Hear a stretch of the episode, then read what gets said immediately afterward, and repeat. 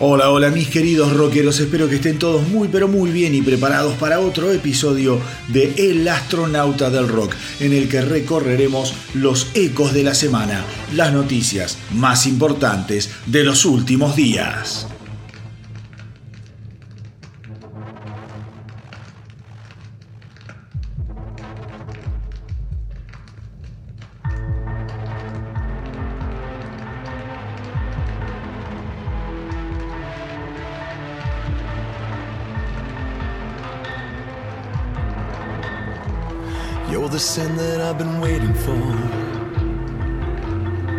The hands around my throat is all I can think about. The smell of sweat and blood. I would feed you all my pleasures just to drown all of yours. Have you heard of me? Are you hurting me? Let me savor what I'm waiting for.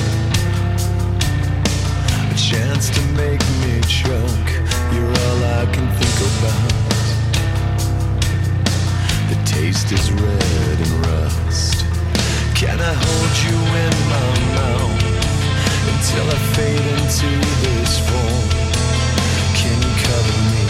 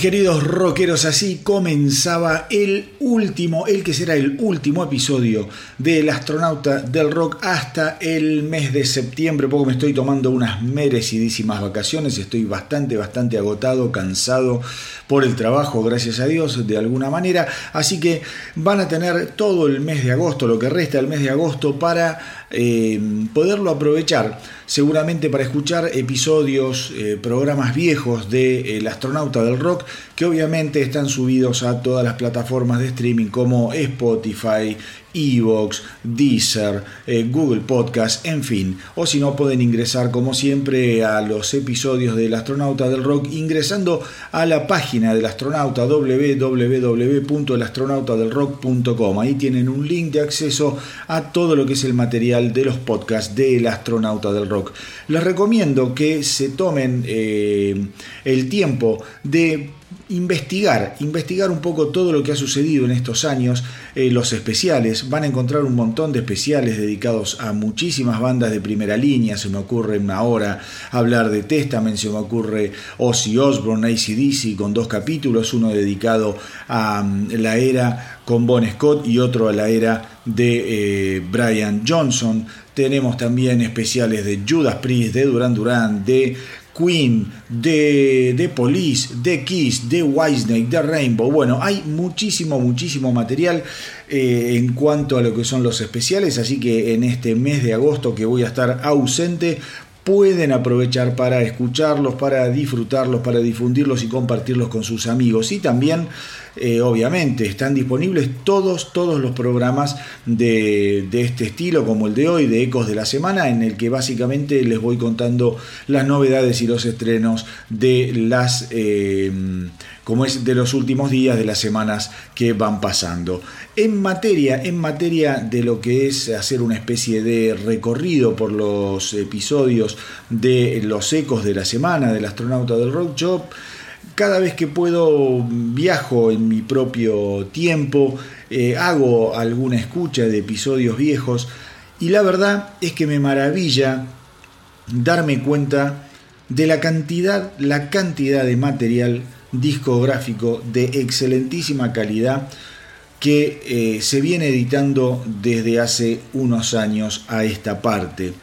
Eh, y esto lo digo con muchísima alegría, ustedes ya saben que yo soy de los que opinan que el rock no está muerto, sino que está eh, más vivo, no sé si que nunca, pero más vivo de, lo que la mayoría de los detractores del rock o de los que han perdido la fe en el rock suponen. Creo que hay una producción de, de una calidad no solo cantidad, de una calidad realmente excepcional, realmente excepcional. Con lo cual escuchar los ecos de la semana de, del pasado, ¿no? de, lo que es eh, todo el archivo del astronauta del rock, los va a, sorprender eh, debido a la cantidad y la calidad, como les dije recién, de material editado por bandas de toda envergadura. Realmente increíble. Y esto, y esto, a ver, en el episodio de hoy, en algún momento voy a estar eh, hablando sobre unas declaraciones que hizo Phil Collins de Def Leppard. Y voy a volver un poco a esto de la calidad del material del rock, porque creo que más allá de lo que opina Phil Collins, hay, digamos, una margarita con bastante más hojas para deshojar y digamos, al menos en lo personal tengo, no sé si una, una teoría o unas teorías, pero sí creo que está pasando lo que él implica por razones bastante más complejas, complejas que las que eh, pueden, digamos, eh, dejar, dejarse ver a, través de algún tipo de, declaración en algún reportaje así hecho medio como al voleo. Así que nada, les quería avisar eso para empezar. Tengan en cuenta eh, que mm, yo usualmente, usualmente lo que hacía cuando salía de vacaciones estos últimos tiempos, dejaba grabados algunos episodios Esta vez no lo pude, no lo pude hacer porque, como todo el mundo, una vez que se terminó el, el, encierro pandémico y las cosas han vuelto a la normalidad, yo tuve que volver a trabajar en forma presencial bastantes días.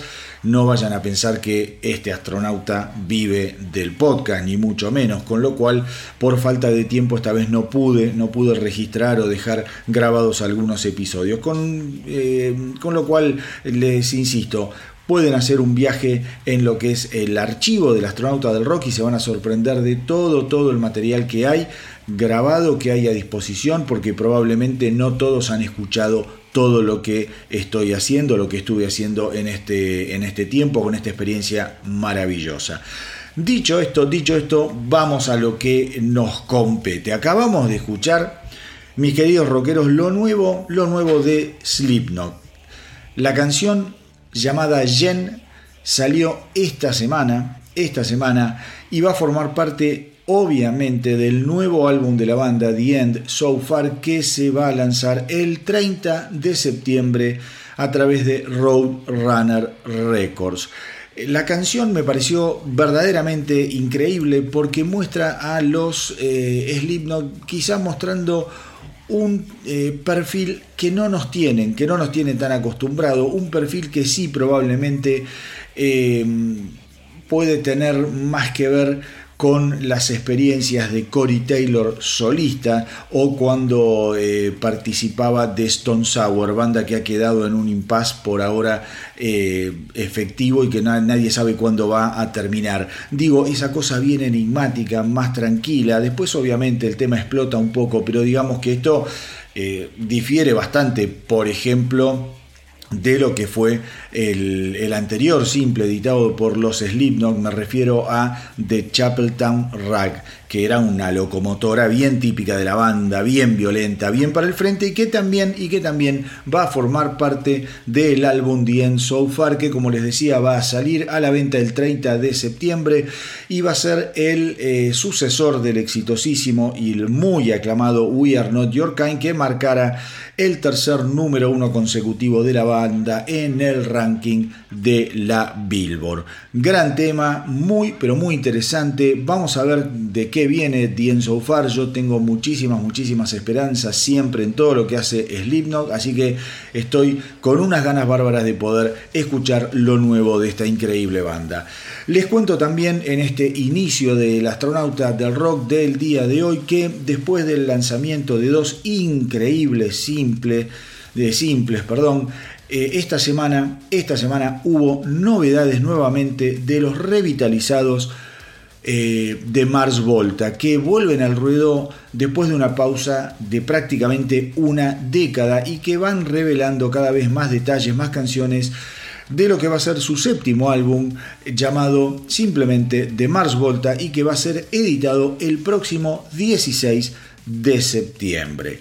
Eh, yo creo que mm, por lo que vengo escuchando y por lo que vamos a escuchar ahora, The Mars Volta va a venir con una propuesta bastante más atractiva en cuanto a lo que son los oídos mundanos y no tan entrenados a escuchar las complejidades a las que nos tenían acostumbrados estos increíbles músicos. Realmente cada una de las canciones que fui pasando acá en el astronauta del rock y que voy a pasar ahora el nuevo tema, aquellos que vienen escuchando el programa y que están acostumbrados a escuchar a los Mars Volta, van a entender de lo que hablo. La banda me parece que se está despojando de ciertos dogmas, eh, de, cierto tinte progresivo, por así decirlo. No sé si lo de los Mar Volta, sí, podría decirse que es algo que algo tiene que ver con lo progresivo, quizá más en la línea de la locura de bandas como King Crimson se me ocurre.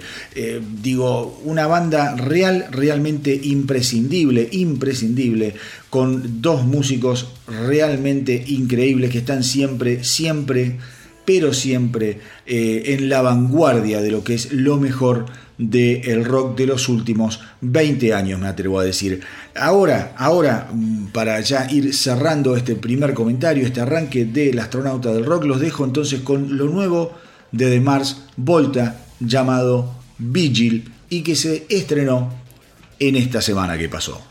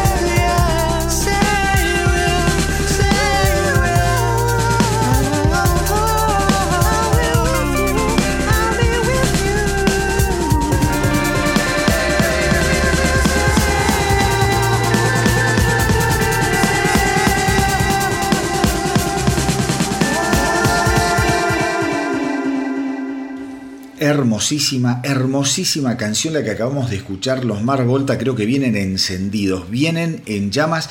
Va a ser un disco sin lugar a dudas sorprendente. Las tres canciones que eh, vengo pasando acá en el Astronauta del Rock, con esta, esta fue la tercera, me resultaron maravillosas, hermosísimas las tres. Increíble, increíble banda.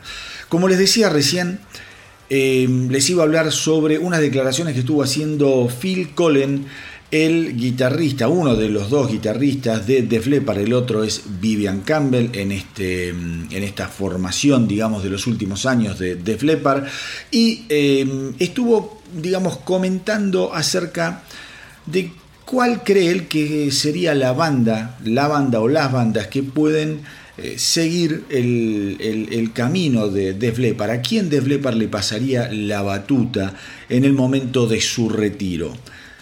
Y Phil Collins, creo yo, se metió en un tema súper interesante.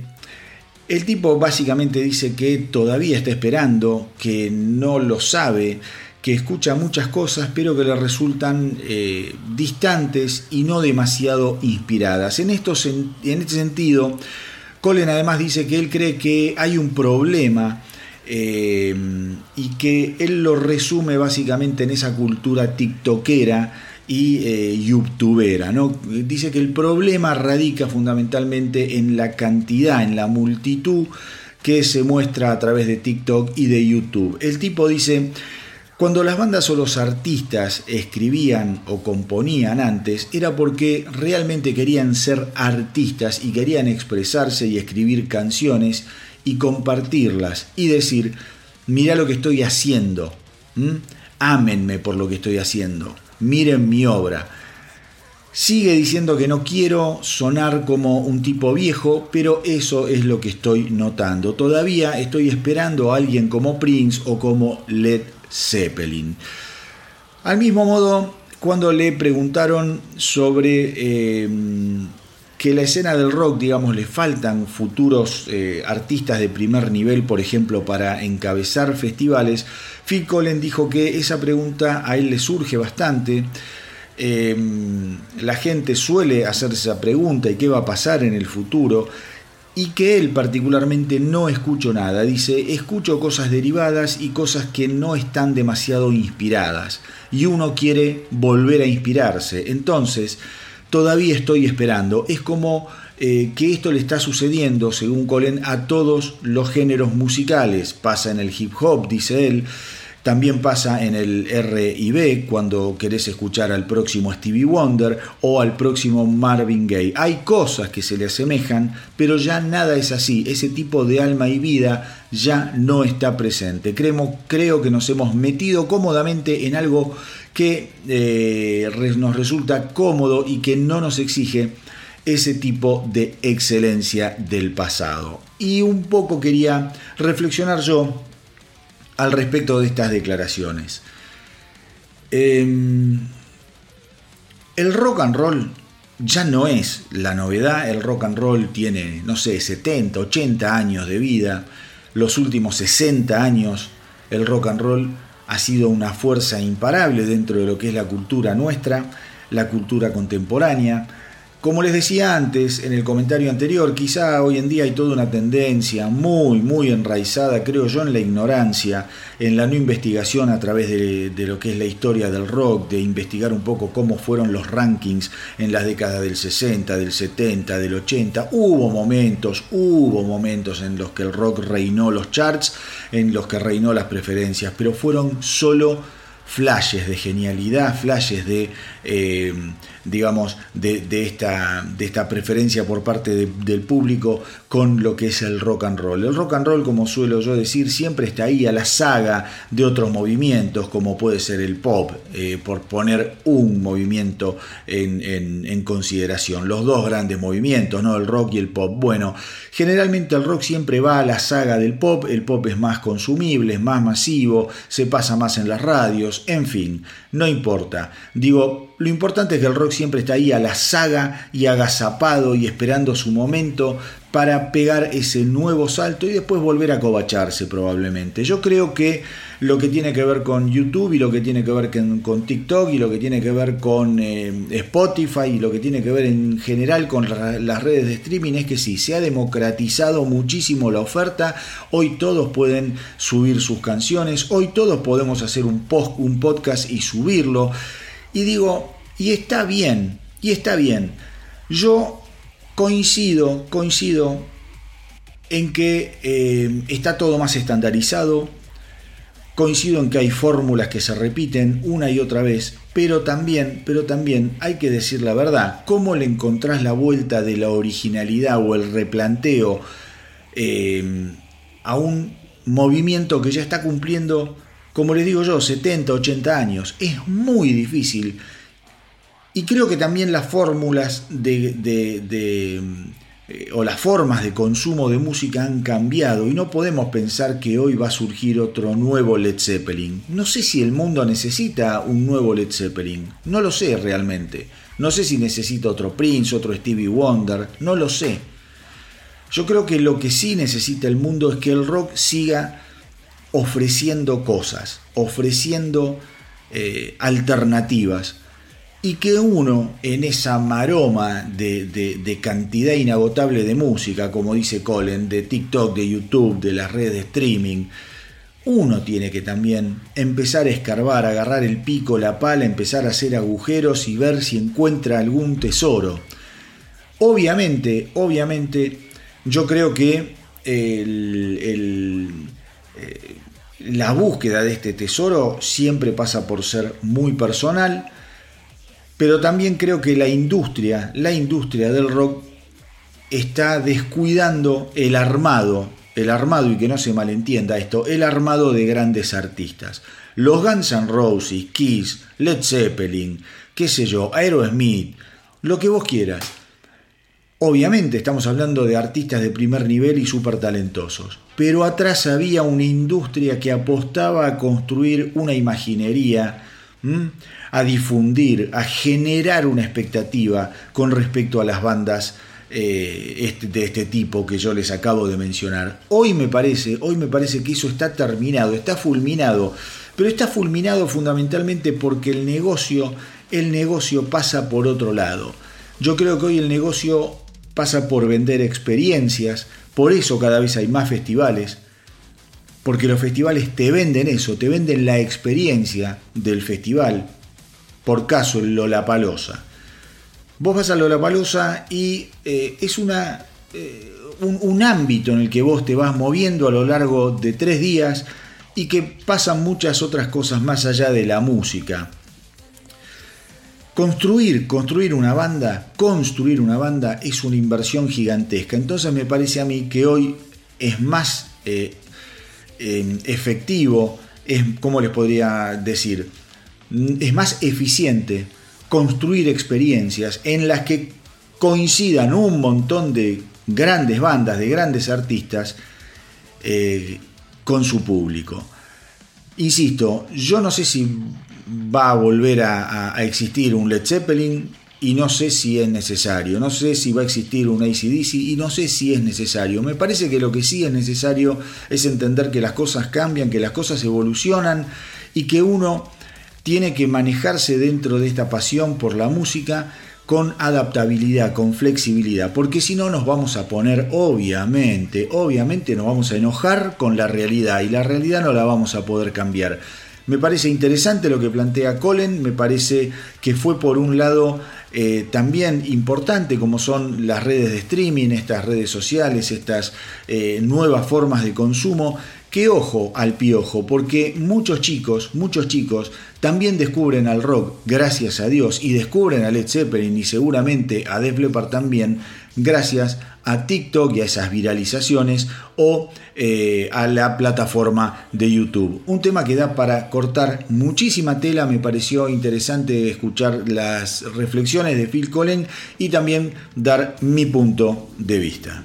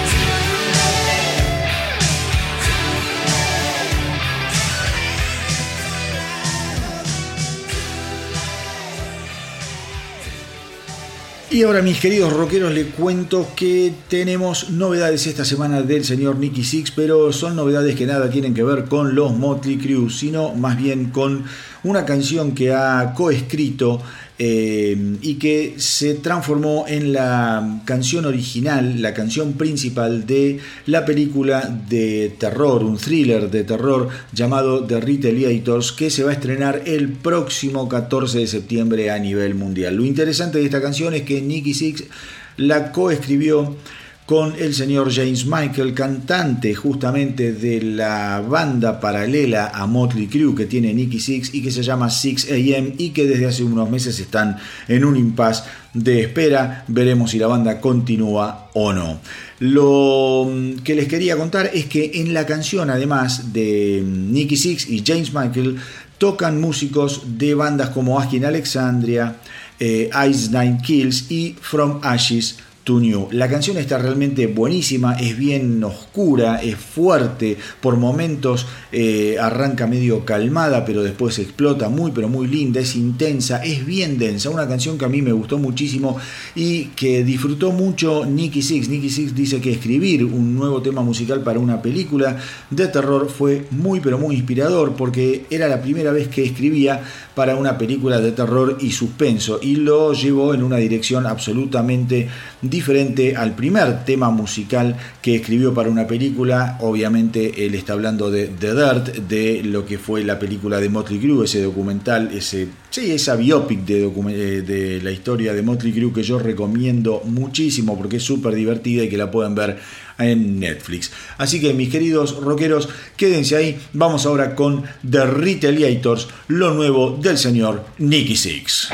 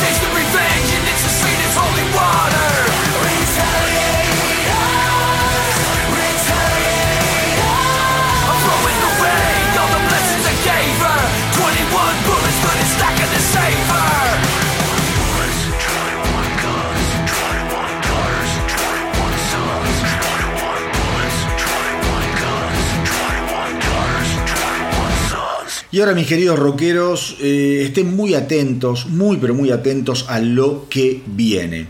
Yo les comenté, les comenté hace un tiempo cuando mm, eh, pasé algún adelanto de lo que es el nuevo y recientemente editado disco de los Amon Amarth, que le sentía, le sentía un tufillo, un tufillo más pesado, no tan veloz y que por momentos la banda me hacía acordar a esos riffs eh, bien certeros, bien certeros a lo ACDC, en una comparación que puede sonar exagerada pero que no es antojadiza, no es antojadiza. Yo estuve, estuve escuchando esta semana eh, lo nuevo, lo nuevo de Amon Amarth, su duodécimo álbum de estudio, The Great Hidden Army. Y la verdad es que me pareció un álbum maravilloso, maravilloso en todo sentido y fundamentalmente confirmé esto que les digo, eh, porque es un disco que de tan directo,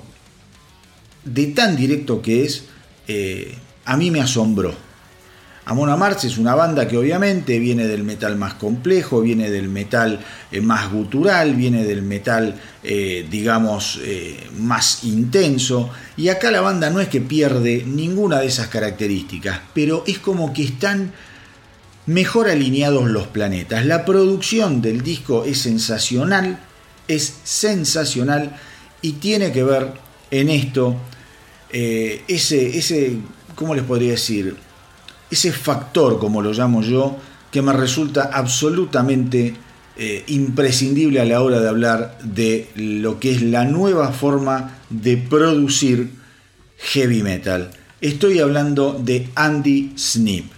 Lo que ha logrado Andy Snip con eh, los Amon Amarth en este nuevo álbum de Great and Hidden Army es algo sensacional han grabado los Amon Amarth finalmente un disco, creo yo, accesible para todos los amantes del heavy metal. Porque en el heavy metal vos tenés obviamente gente que le copa más lo clasicón, gente que le copa más lo, como les decía yo, lo gutural, gente que le copa más lo progresivo. Bueno, finalmente yo creo que Amon Amarth han dado en la tecla con el productor. Las canciones están buenísimas, realmente están buenísimas. Ahora vamos a escuchar una canción que se llama Find a Way or Make One. Find a Way or Make One. Un tema increíble. Pero traten de escuchar todo el álbum y traten, traten de prestarle atención a la canción Saxons and Vikings. ¿Por qué les digo esto? Porque en, Saxons and Vikings eh, canta, canta como invitado Beef Before de los Saxon y es otro de los grandes, grandes temas de, eh, del nuevo álbum de los Amon Amarth. Realmente, realmente yo creo que, como les dije recién, es un disco súper accesible. De hecho, la banda, la banda cuando estuvo hablando y haciendo declaraciones, ellos dicen que querían probar algo diferente. Ellos dicen que cuando eran chicos escuchaban bandas como Motorhead eh, o como Twisted Sister y que un poco también ellos querían ver si podían hacer eh, más, eh, ¿cómo les podría decir? más mundano, más mundana su propuesta en el buen sentido de la palabra no corromperse, no corromperse a nivel sonoro, a nivel compositivo, pero sí ser un poco más mundanos, más ordinarios, más directos. Y yo creo que lo lograron, lo lograron. Obviamente, obviamente el tema, el, disco está lleno de canciones bien clásicas a los Amon Mars, pero aún así esas canciones, esas canciones son canciones eh, que los, los muestran en una faceta muchísimo, pero muchísimo más accesible.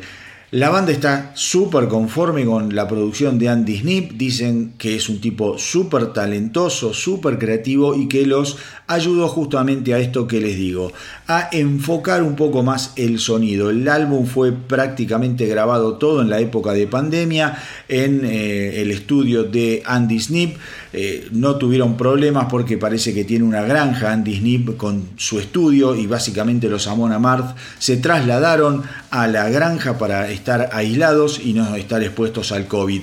Pero como sea, yo no sé qué tiene este tipo, qué tiene Andy Snip, pero todo, todo lo que toca lo hace brillar como si fuese oro. Vamos ahora, mis queridos rockeros, para uno de los grandes estrenos de la semana, lo nuevo de Amor Amarth, perteneciente a The Great Hidden Army, Find a Way or Make One.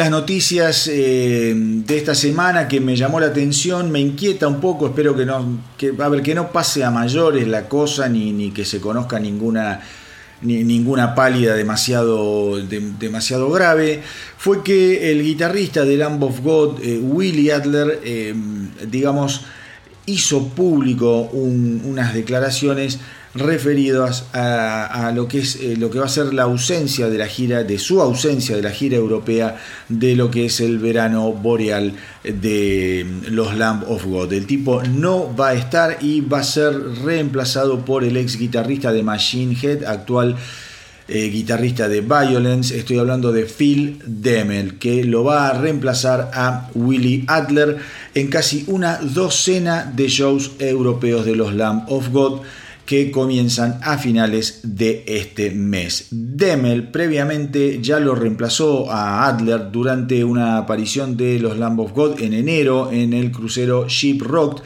y en mayo para la parte canadiense de The Metal Tour of the Year de los Lamb of God junto con Megadeth. Por eso digo, está raro el tema con Willie Adler eh, demasiadas ausencias de, de, shows cada tanto, ahora directamente se pierde toda una gira por Europa y en ese sentido, el 3 de agosto, Willie Adler emitió el siguiente comunicado a través de Twitter. Dice, hola a todos, estoy encantado con el amor que hemos estado viviendo por las dos nuevas canciones de Lamb of God que hemos lanzado en estos últimos días. No puedo esperar a que todos escuchen el nuevo eh, álbum completo, Omens. Todos estamos muy orgullosos de él. Desafortunadamente, no puedo hacer el viaje a Europa para los próximos shows de este mes. Tengo algunas cosas por las que necesito estar en casa y agradezco a la banda por apoyar mi decisión. Volveré al 100% al escenario para la gira de Omens en septiembre y octubre. Nos vemos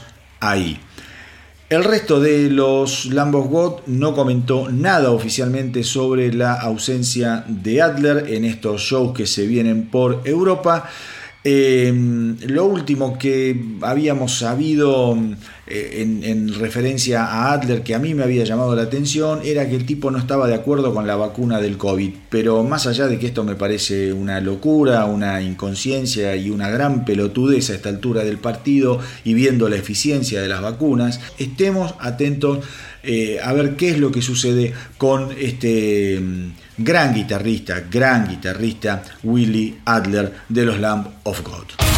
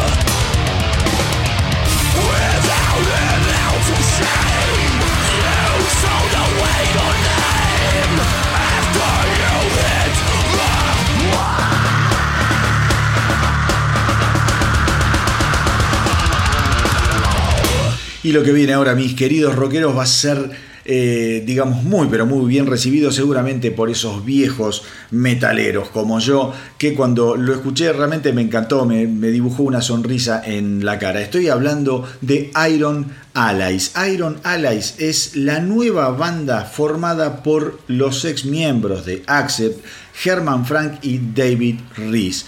Eh, lanzaron, lanzaron eh, su primer simple justamente esta semana, llamado Full of Surprises. La canción está extraída de lo que va a ser el álbum debut de Iron Allies, que se va a llamar Blood In, Blood Out. Eh, ¿Quién tenía Blood In, Blood Out? Eh, un Exodus no tenía un álbum Blood In, Blood Out. Creo que sí, después lo confirmo y se los digo. Que este Blood In, Blood Out va a llegar el 21 de octubre a través de AFM Records. La canción principal también, Blood In, Blood Out, va a ser lanzada como sencillo y que va a estar acompañada por un video. Y van a alargar un tercer simple llamado Destroyers of the Night. Según Frank.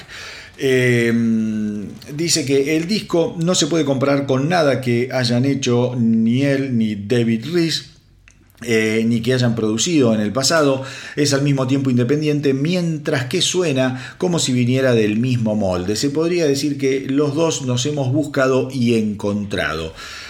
A ver, el encuentro de, estos dos eh, musicazos se dio, esto se los cuento a modo así, medio de, de chisme, ¿no? Cuando Em, Frank visitó eh, la ciudad de eh, Piacenza en Italia, donde Riz, eh, que es nacido en Estados Unidos, está viviendo desde hace un tiempo porque la esposa de Riz justamente es italiana. Y dice que ahí después de una noche de copas, de estar seis horas juntos, cenando, comiendo, tomando, haciendo, digamos, recordando, haciendo un poco un revisionismo de lo que es el pasado, eh, decidieron que había una química importante, interesante como para poder trabajar juntos y fue así que nació la idea de Iron Allies. Eh, también tengo muchas ganas, también tengo muchas ganas de escuchar estos eh, Blood In, Blood Out, porque seguramente, seguramente vamos a encontrar mucho, mucho de lo que fue y de lo que, sí, de lo que fue, no me atrevo a decir de lo que es, de lo que fue el sonido clásico de los Accept. Otra cosa, ellos justamente dicen que se decidieron a aliarse eh, en, esta, en esta banda, en Iron Allies, un poco por la publicidad negativa que rodeó a sus respectivas salidas de ASEP. Hablaron mal de nosotros y eh, eso generó un ida y vuelta muy incómodo durante mucho tiempo. Así que este disco, mis queridos rockeros, me parece a mí tiene mucho, pero mucho sabor a la dulce venganza.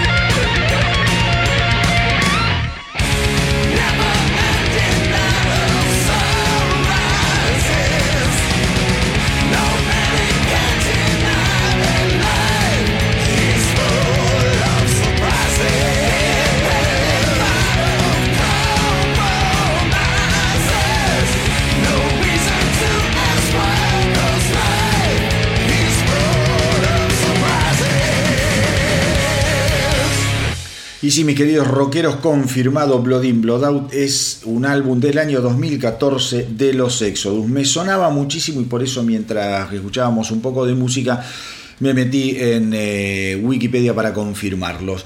Dicho, dicho esto, eh, a ver, eh, les cuento, lo que viene ahora está buenísimo, pero está buenísimo la canción, seguramente muchos ya la conocen, pero está buenísimo porque esta semana esta canción vuelve al ruedo porque finalmente tiene el estreno de su video, tuvo el estreno de su video, un video que recomiendo traten de ver. Y qué importante, qué importante es ver los videos que estrenan las bandas.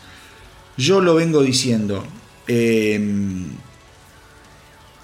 para cierto tipo de música, para cierto tipo de bandas que quizá cuestan un poquito más, o quizá le cuestan un poquito más a algunos, eh, eh, algunos fanáticos del metal más clásico, yo creo que los videos son una excelente, excelente, excelente forma de entrarle a las bandas. Lo dije la semana pasada cuando cerré el, episodio con, eh, no sé si la semana pasada o la otra, con Vimos.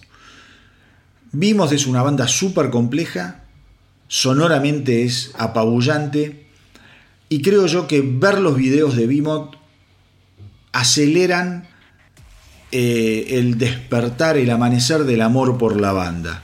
En ese sentido, en ese sentido, esta semana At the Gates, los suecos, pioneros del death metal, eh, lanzaron el video musical de Garden of Cyrus. Garden of Cyrus no es un estreno de esta semana, ni nada que se le parezca, pertenece al último álbum de estudio de la banda, The Nightmare of Being, que se editó en el 2021 pero no quería dejar de eh, hacer referencia y de contarles esta noticia porque el video es una excelente puerta de entrada a esta banda realmente increíble, increíble. Además, tengan en cuenta que la canción no es un quilombo, un estallido de death metal, no. La canción es absolutamente densa, oscura y el video, el video que eh, lo, hizo eh, un tipo que colabora con ellos, que se llama Costin Churnió.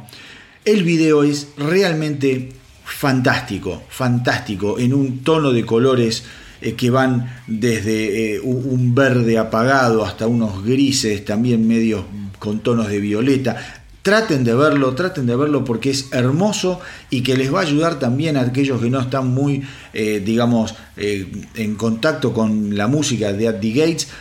Les va a despertar probablemente el bichito para seguir, para seguir escuchando más de la banda, porque es esto que les digo yo, cuando se combina un buen video con buena música, la verdad es que es inevitable que después uno termine indagando más sobre esa banda que ha estrenado el video. Vamos ahora entonces con At the Gates y su genial Garden of Cyrus.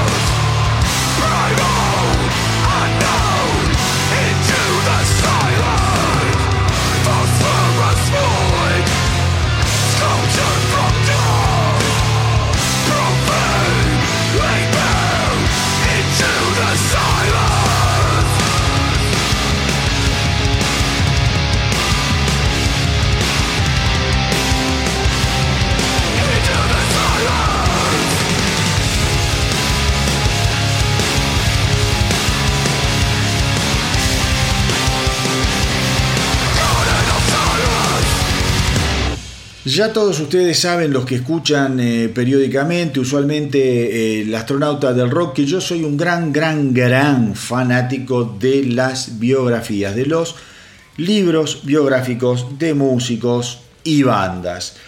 Y esta noticia me pone súper, súper contento porque esta semana se conoció la noticia de que finalmente se va a editar la biografía del genial guitarrista Gary Moore. Se va a llamar Gary Moore The Official Biography y se va a editar el 27 de septiembre a través de Jawbone Press. Es la biografía definitiva de Gary Moore. Tuvo además el libro, eh, digamos, tuvo la autorización, que esto es importante, esto es muy importante cuando uno va a encarar la compra de una biografía, tuvo eh, la autorización de los herederos de Gary Moore y plena cooperación de los herederos del guitarrista. Y digo que es importante porque, mm, a ver, hay, hay, artistas que, digamos, tienen una carrera tan pero tan brillante que cuando vos te pones a leer un libro es importante que lo que estés leyendo sea cierto, eh, sea fideligno. Entonces, cuando los libros están, digamos, autorizados por los músicos que siguen en vida, eh, mientras eh, el libro es editado y escrito, o cuando tienen la autorización de los familiares, de los herederos, es una garantía de que lo que vas a estar leyendo es una obra realmente importante en lo que es el contenido editorial. Me podrán decir algunos, y sí, pero las biografías no autorizadas quizá tienen cosas más picantes. Ok, listo. Eh, qué sé yo, es según lo que te interese. Yo creo que a esta altura del partido nadie, nadie va a estar ocultando ningún dato muy picante porque ya no pica nada, ya estamos en una era en la que todo se sabe, en la que todo, eh, digamos, está permitido prácticamente. Entonces, ¿qué te van a decir? Que Gary Moore, no, Gary Moore iba a la iglesia todos los días, no tomaba vino y no se drogaba. ¿Qué sé yo?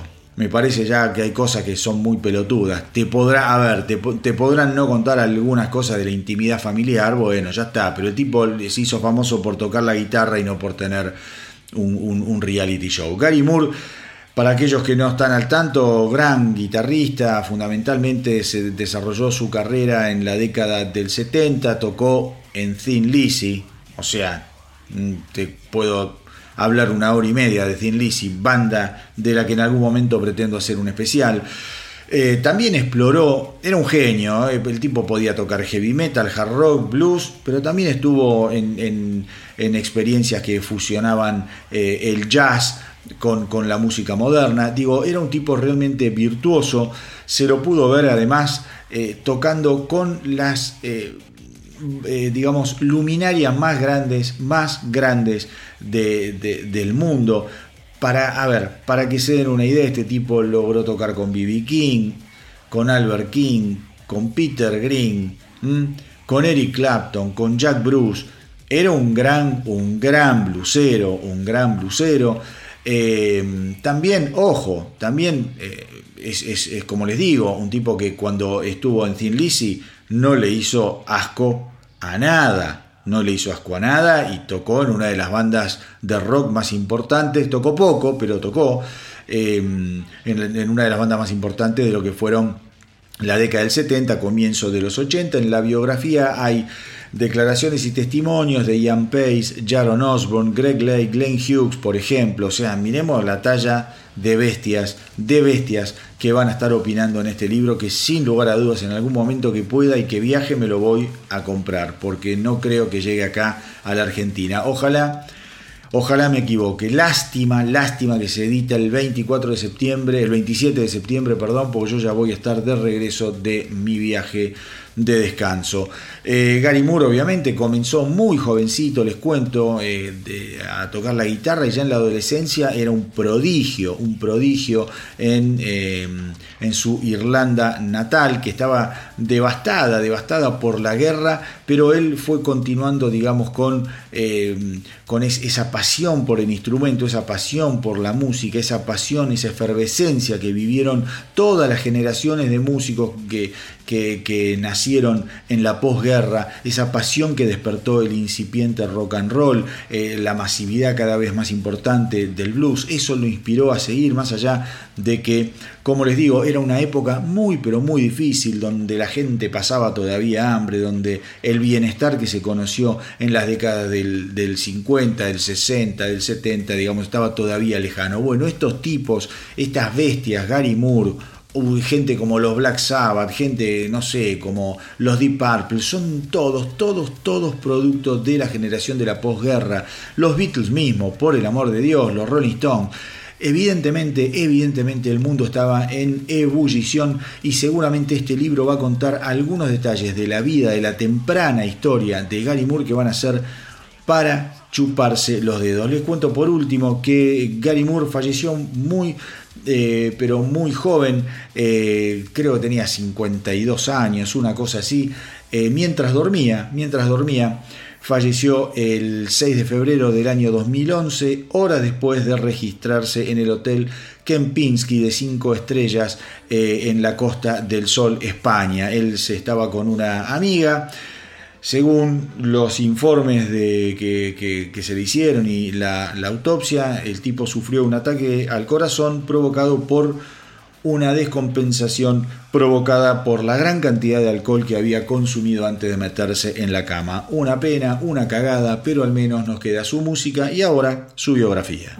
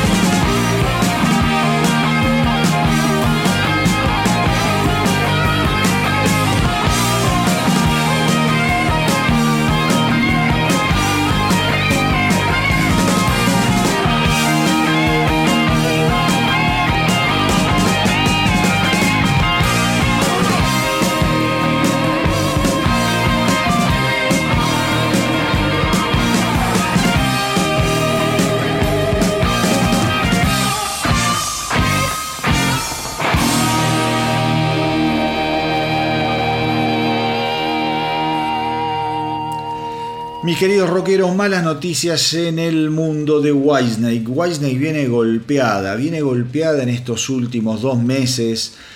Em, tuvo primero que suspender su gira europea porque David Coverdale eh, tuvo una infección en todo lo que fueron sus vías respiratorias.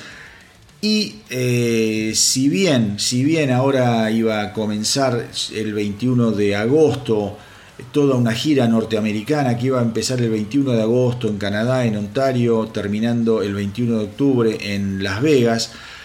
Se confirmó esta semana que Whitesnake no va a participar de la gira junto a los Scorpions. Una gira que iba a estar buenísima, con un Whitesnake medio ya despidiéndose de sus eh, eh, cuarenta y pico de años de carrera, qué sé yo. Eh, y con Scorpion con un gran disco Rock Believer bajo el brazo, un disco que si no lo escucharon, por favor háganlo en forma urgente.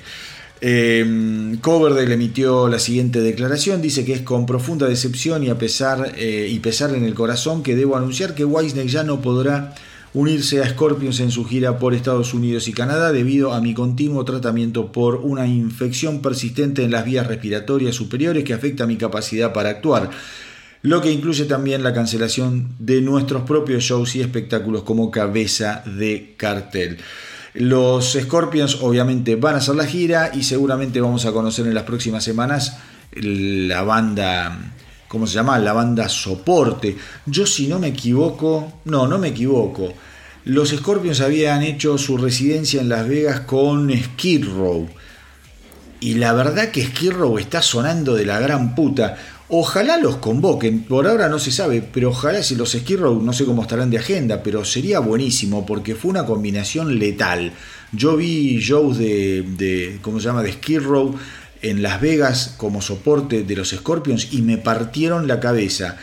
Eh, así que, bueno, es una banda que está revitalizada con un nuevo cantante, qué sé yo. Y lo de David Coverdale, lo de David Coverdale, mis queridos rockeros, viene a mi criterio de mal en peor, el tipo ya antes de que se le declarara este problema en sus vías respiratorias, lo veías cantar y cantaba más el público pobre que él. Y estoy hablando de uno de mis cantantes favoritos eh, y de una de mis bandas favoritas. A mí me da muchísima, muchísima pena ver la decadencia de esta gente que he admirado durante prácticamente 40 años de mi vida gente que me dio muchísima, muchísima felicidad, muchísima alegría. A muchos los vi en vivo, a Coverdale con Whitesnake no llegué a verlos en vivo, pero es una de mis bandas predilectas. De hecho, como les decía al inicio del episodio de hoy, hay un especial del astronauta del rock dedicado a la banda que quedó exquisito.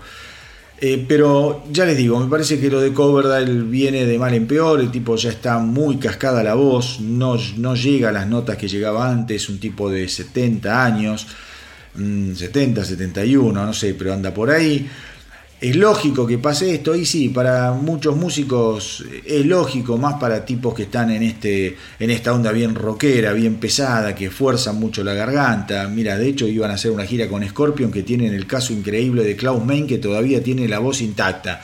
Dos casos absolutamente contrapuestos. Pero bueno, eh, le deseamos lo mejor a Coverdale, esperemos que regrese, que regrese aunque sea con un hilo de voz para darle cierre a su carrera como un dios como él se lo merece, porque no olvidemos que Whitesnake estaba en su gira de despedida.